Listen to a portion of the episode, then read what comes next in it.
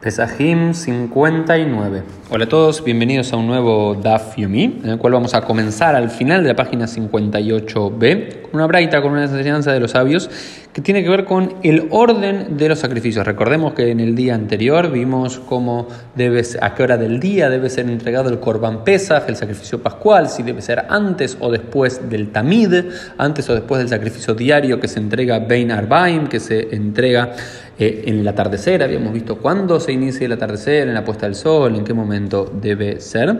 Y acá tenemos una braita que luego la que lo va a discutir, pero vamos a ver lo, general que dice lo siguiente. Minain shelo yedabar kodem letamid shel shahar lomar be'arach alea aola.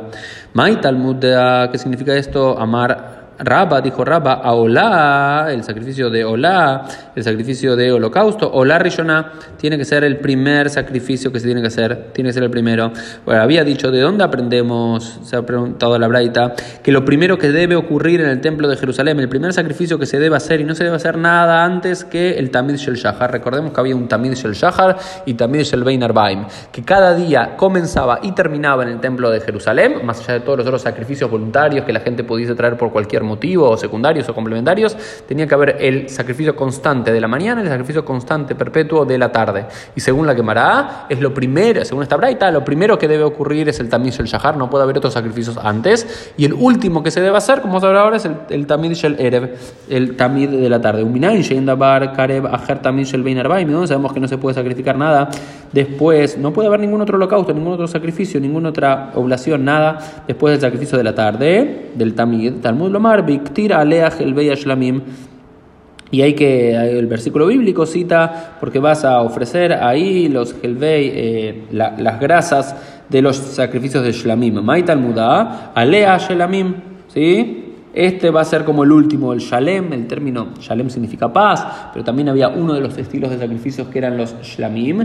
Este va a ser como el Mashlim, el último, el que completa, ¿sí? Alea, Shalem, Kora, Korbanot Kulan. Este es el que va a completar todos los sacrificios. Entonces, según esta primera braita, lo primero que se debería entregar todos los días en el templo de Jerusalén es el Korban Shel eh, Tamid, el Olá Tamid, y el otro, el último que se debería hacer es el Olá de el... Em, del Bein Arbaim. Sin embargo, la Gemara lo va a discutir porque va a haber otra braita que va a decir Tamid Kodem la Pesach, Pesach Kodem la Ktoret, Ktoret Kodem la Neirot. Dice, no, esto no es así, así queda la como esta braita. Dice, hay veces, hay circunstancias en donde por cuestiones, festividades o cuestiones particulares, puede haber cosas que se entreguen después del Tamid. Vamos a hacer un ejemplo por ejemplo, el tamid viene antes del pesaj, es decir, en la víspera de pesaj primero se entrega el korban tamid, y después se entrega otro sacrificio que es el korban pesaj, y después del korban pesaj hay algo incluso más que dentro del ktoret se entrega el incienso que está en el templo de Jerusalén, y después del ktoret se encienden las velas de la menorá. Entonces ese es el, el tamid, pesaj, Ketoret y Neirot. Ese es el orden como queda la alajá. Un dato de color, esas Neirot que decimos que tienen que estar encendidas, tienen que ser un Nertamid. No es un Nertamid, no es que estaban siempre encendidas, sino que todas las noches las encendían los eh, sacerdotes. ¿Y cuánto le ponían de aceite? Medio log. Porque ese medio log es el que se había calculado que es más o menos unos 200, 250, 300 mililitros. Eh, que era lo que se calculaba de aceite, era necesario para que ardiese hasta el eh, amanecer. ¿sí? Y luego se entregaba entonces, era lo último que se hacía, encender las velas del eh, santuario. ¿no?